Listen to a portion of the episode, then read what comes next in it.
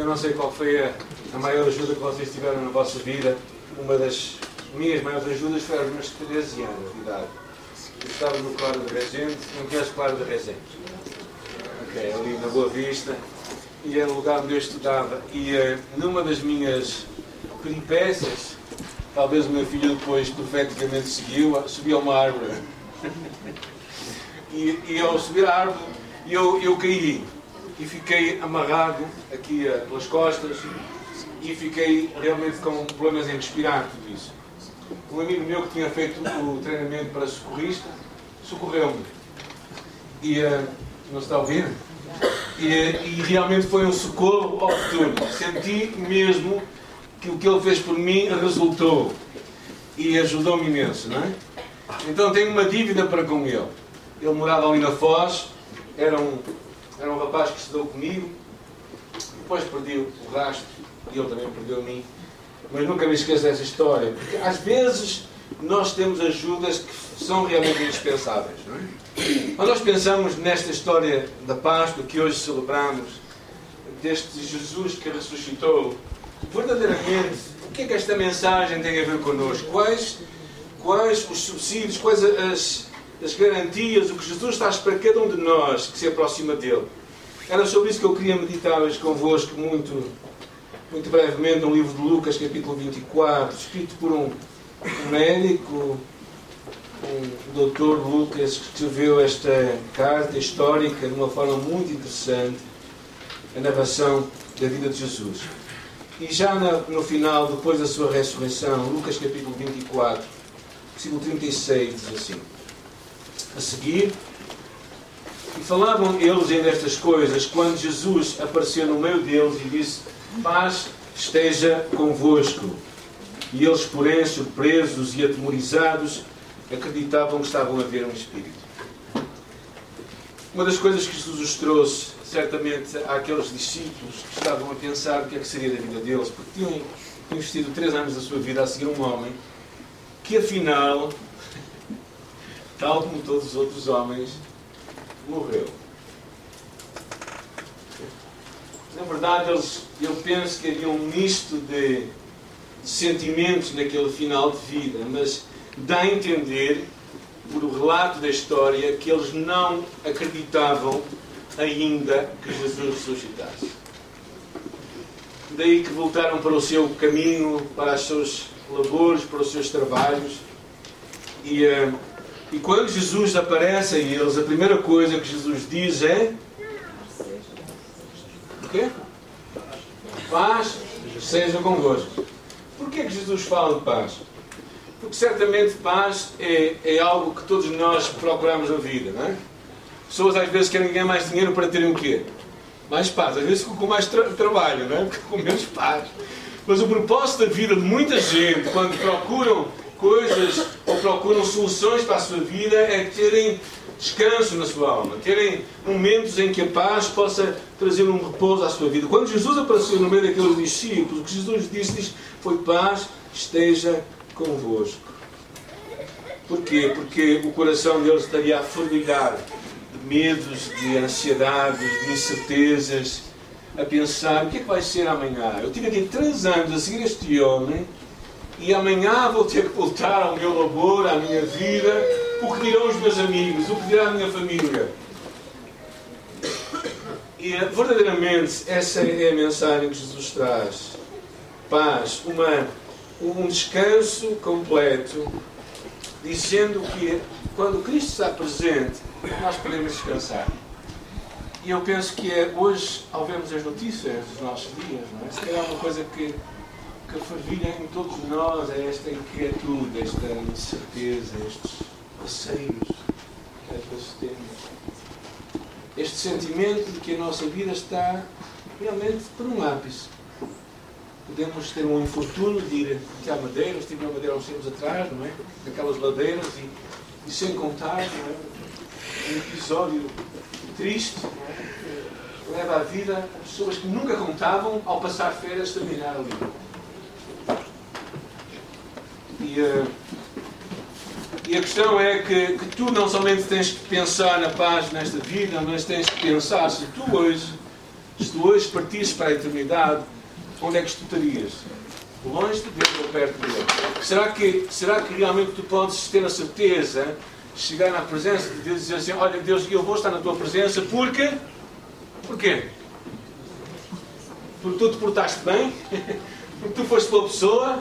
Porque tu agiste bem para o teu próximo? Será que foi suficiente o que tu fizeste? Será que não devias ter feito mais? Porque quando tu pões as coisas nas tuas mãos, sempre vais ficar inseguro acerca se fizeste suficiente. Então eu penso que quando Jesus trouxe isto, foi esta parte. É interessante que Romanos diz: Justificados, pois, pela fé, temos paz com Deus. Ter fé é confiança em Jesus, somente em Jesus, que te vai trazer paz. Tens que estar em paz com Deus. Ou melhor, tens de, ter, ter paz com Deus para estar em paz com Deus. E Jesus traz essa paz para a tua vida se tu decidires seguir, ouvires a sua voz. Este episódio é interessante. Ele diz: Eles estavam surpresos e cheios de medo, acreditavam que estavam a ver um fantasma, um espírito. Mas ele lhes disse: Porque estás perturbado, porque sobem dúvidas aos vossos corações. Vês as minhas mãos, os meus pés, que sou eu mesmo, palpar-me e verificar. O meu espírito não tem corno em ossos. A segunda coisa que Jesus estava seguro, estava a dizer é ficar seguro, no meio de muitas dúvidas, e eu estou vivo. E vejo os meus olhos, minhas mãos.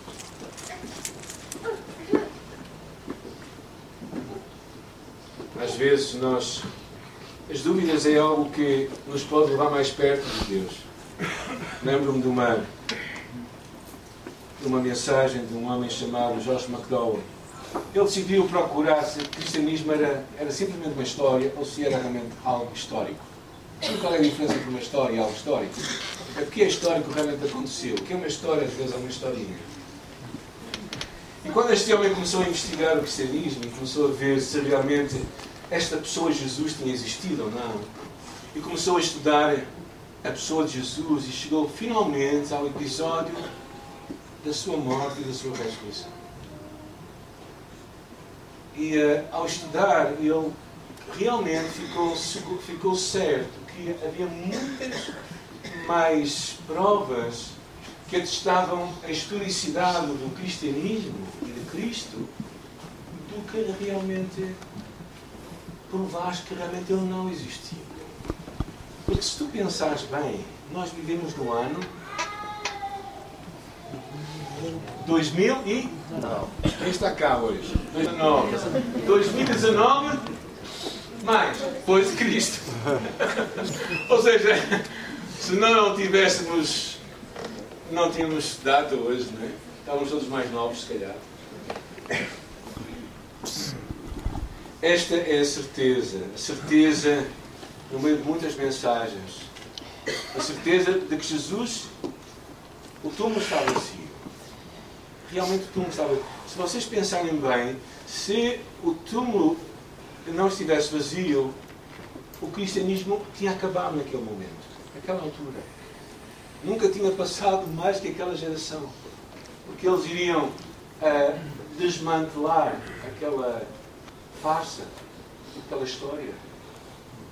E nunca chegaria até nós. E Jesus estava claramente consciente, por isso ele apareceu e disse: Vê das minhas mãos. A Bíblia fala que ele apareceu por muitas vezes e numa só vez a mais de 500 pessoas. E aqui ele fez a questão de ver, apalpar-me, ver que sou eu. No outro episódio ele aparece aos seus discípulos também, diz para eles colocarem os dedos para que eles testemunhassem que realmente era ele, que ele tinha um corpo e que ele era real, não era simplesmente uma ilusão.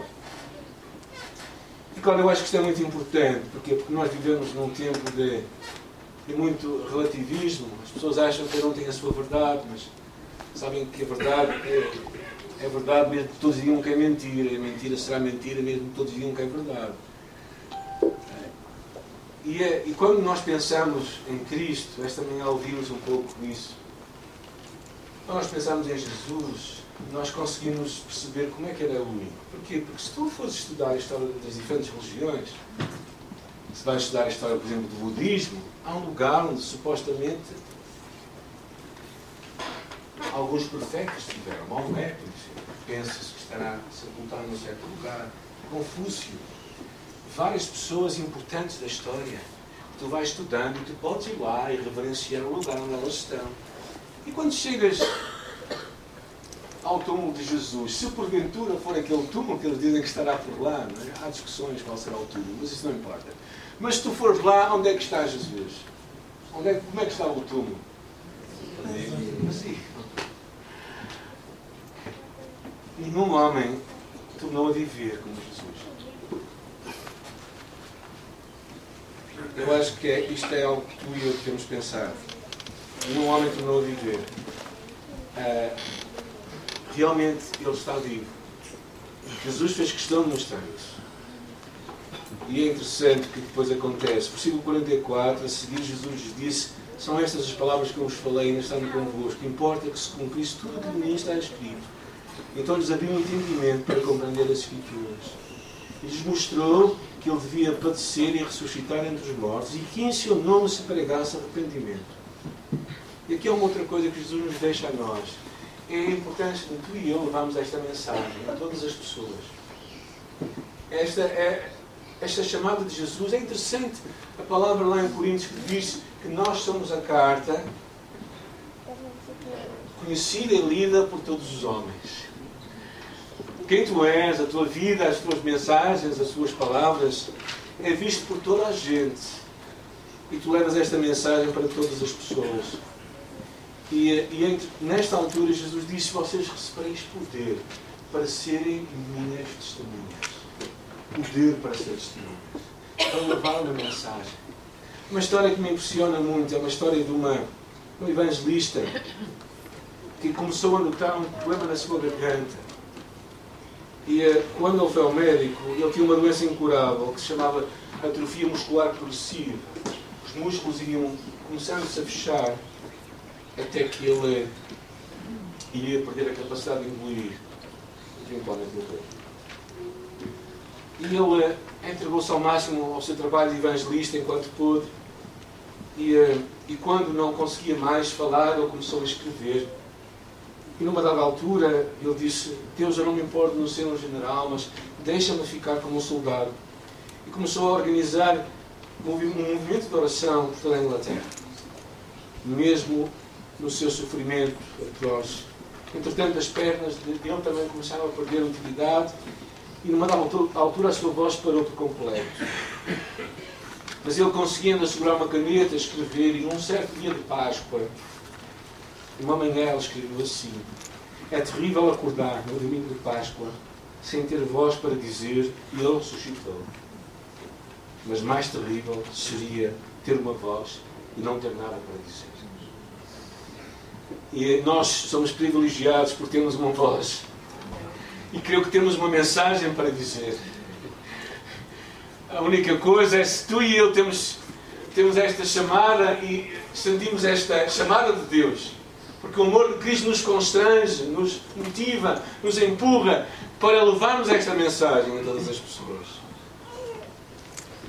Eu acho que é isso que Deus está a chamar-te a ti e a mim para nós levarmos esta mensagem. Jesus nos confia isto. A história termina, é muito interessante este Evangelho, diz assim, o versículo 50, 51 e 53. E então os levou para Betânia, erguendo as mãos, os abençoou. Aconteceu que enquanto os abençoava, ia-se retirando deles, sendo levado para o céu. E então eles, adorando, voltaram para Jerusalém, tomados de grande júbilo, e estavam sempre no templo louvando a Deus a alegria que havia neles em se alegrarem e adorarem Jesus foi incrível. Primeiro com uma história, a história de Filipe. Filipe era uma criança de 10 anos com síndrome de Down. Apesar de ser, aparentemente ser feliz, as, suas, as outras crianças da sua idade, 8 a 10 anos, são terríveis. Não paravam de fazer eh, brincadeiras e tramódias ao, ao Filipe.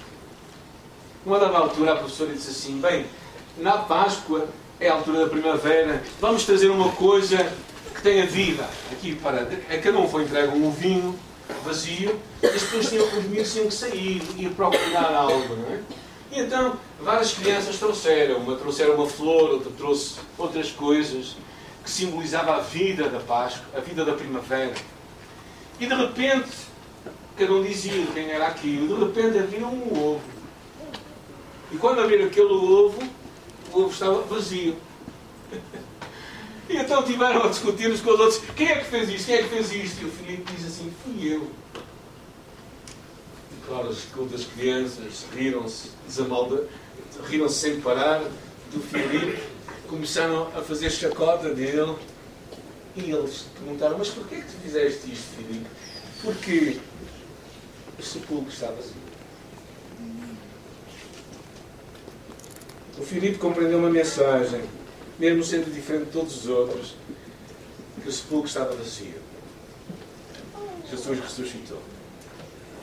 E eu espero que, ao sermos aqui hoje, ao voltarmos a nossos afazeres, ao vivermos mais um dia, pela graça de Deus, nós possamos ter uma voz para proclamar e coragem para dizer: Jesus está vivo.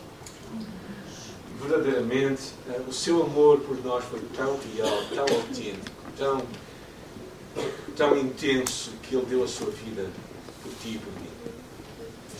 Eu não daria a minha vida por nenhum de vós, à exceção dos meus filhos e dos meus netos e da minha esposa. Desculpem-me ser franco Talvez alguns ficam desiludidos a dizer que rico pastor nós arranjamos. Ok, pensem nisso à vontade, Mas eu daria a vida por meus filhos, pela minha esposa e pelos meus netos mas nunca daria a vida por nenhum de vós. Mesmo que nenhum de vós me tenha feito mal algum e gosto de todos vocês. A palavra de Deus diz que Cristo morreu por nós quando nós éramos ainda pecadores. Tal é o seu amor por ti e por mim. Ele não esperou que tu e eu fôssemos melhores e Ele se entregou por ti tal qual tu és. Não esperes ser bom para Deus te amar. Porque tu nunca vais conseguir ser bom o suficiente para Deus te amar. Deus te ama tal qual tu e o amor que tu tens que fazer é simplesmente recebê-lo hoje, nesta tarde, dizer Senhor, obrigado, tu me amas. E porque o teu amor foi tão real, tu deste provas da tua ressurreição. Tu estás vivo hoje. Ajuda-me a levar esta mensagem. A, a não deixar que o medo também possa, de alguma forma, me impedir de avançar. Eu quero te encorajar a, a não teres e não tens medo de, de expor as tuas dúvidas diante de Deus. Te quero encorajar neste dia a voltar-te para Deus. Porque quando tu és, tens medos e consegues exprimi-los, a tua fé vai crescer muito mais. Lembra-te daquele homem que decidiu dizer a Jesus: Senhor, se tu és filho de Deus, manda-me ir contigo sobre as águas.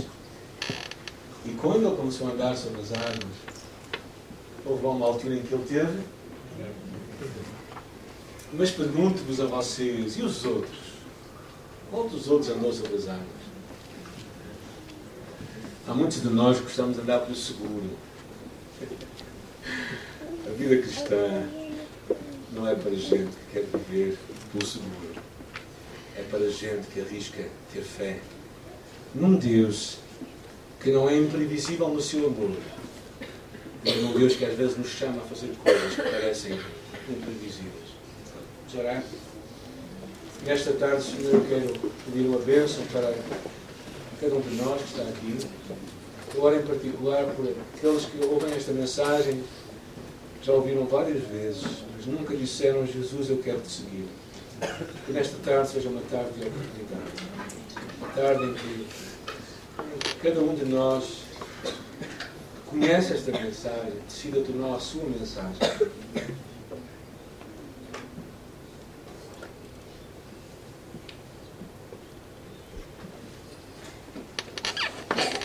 Causa de Jesus, nosso Salvador, nós oramos. Quero te desafiar esta tarde, nunca, por favor, eu quero te encorajar esta tarde a tomar uma decisão na tua vida. Esta mensagem, sabes, não, não importa saber aqui na cabeça. Esta mensagem importa vivê-la na tua vida. Porque tudo o que tu sabes aqui, se tu não praticas, tu vais morrer. Eu vou-vos contar a minha história. Eu tinha os meus 13, 14 anos. Aconteceram várias coisas aos 13, 14 anos. Depois estava para estar cá um, um, amigo meu. Eu ensinei um rapaz que estava para vir hoje aqui à igreja a nadar. estávamos os dois no Castelo do Queijo, ali em Matosinhos. E eu estava-lhe a dizer, Carlos, é assim que se nada. Eu expliquei-lhe, eu tinha estado no fluvial, na piscina fluvial, a aprender a nadar, mas sabem, a água entrava-me pelo nariz e eu nunca conseguia. Depois com o, o flúor e essas coisas todas, eu ficava atrapalhado e, enfim. Me deram umas coisas que não gosto muito quando sinto água nariz. Mas já sei nadar, gente. Há outras coisas que não sei fazer, mas já sei nadar. Mas naquela altura eu não sabia nadar. Mas eu disse ao Carlos, ao Carlos, é assim se nada. Expliquei-lhe a técnica, primeiro para ficar relaxado e tal. Depois disse como é que tinha que fazer com as mãos e com os pés. E a verdade é uma, o Carlos aprendeu a nadar. E teve um professor que não sabia nadar. Nadava como um prego, como isto costuma dizer. Sabes o que é que isto quer dizer? Tu podes saber muito acerca de Deus. Até podes conhecer esta mensagem, sabê-la pé para a frente, pés para cima. Mas se isso não tocar a tua vida, se isso não mudar o teu coração, não vai adiantar nada. Tu vais saber a história toda, até podes contar a outras pessoas e outros podem ser salvos. Mas tu vais nadar como um prego. E, e sabes porque é que eu digo isto? Porque nem tu nem eu sabemos o comprimento da nossa vida, nem tu nem eu sabemos quanto tempo vamos estar cá, quantos anos vamos ver os nossos netos crescer, quantos quilos nós vamos engordar ainda. Eu espero não engordar muitos mais,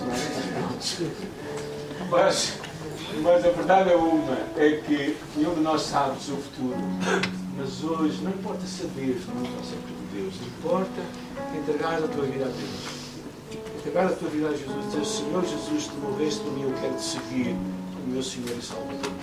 Se fizeres isto na tua vida, hoje, neste dia, Deus virá ao teu encontro e tu conhecerás Jesus de uma forma completamente diferente. Tinha oito anos de idade, sozinho no meu quarto, fechado na minha cama. Aquela tinha sido uma noite incrível, porque nós, os três rapazes, daqui, nós éramos três no quarto, né? na mesma cama, okay? dois de um lado e outro nos pés. Alguém é desse tempo? Ok, eu era desse tempo, não é? Três numa cama. E naquela noite, por incrível que pareça, só eu que estava no quarto. Mas naquela noite tudo fez sentido, tudo fez sentido. E eu, eu percebi claramente que eu era um pecador com oito anos de idade. Quantos anos tens tu? Seis? Também és pecador. Talvez não saibas isso ainda muito. Mas eu também, eu conheci há oito anos, sozinho no meu quarto. Mas eu gosto muito de ti. Ela é muito bonita e ela dança muito bem. É, e aos oito anos, sozinho no meu quarto, eu conheci isso. E virei para Jesus e disse: Senhor, ser o meu Salvador. E naquela altura, Cristo entrou na minha vida, mudou a minha história. Não importa podes ter um encontro com Deus. Eu espero que conheças Jesus de uma forma pessoal e única.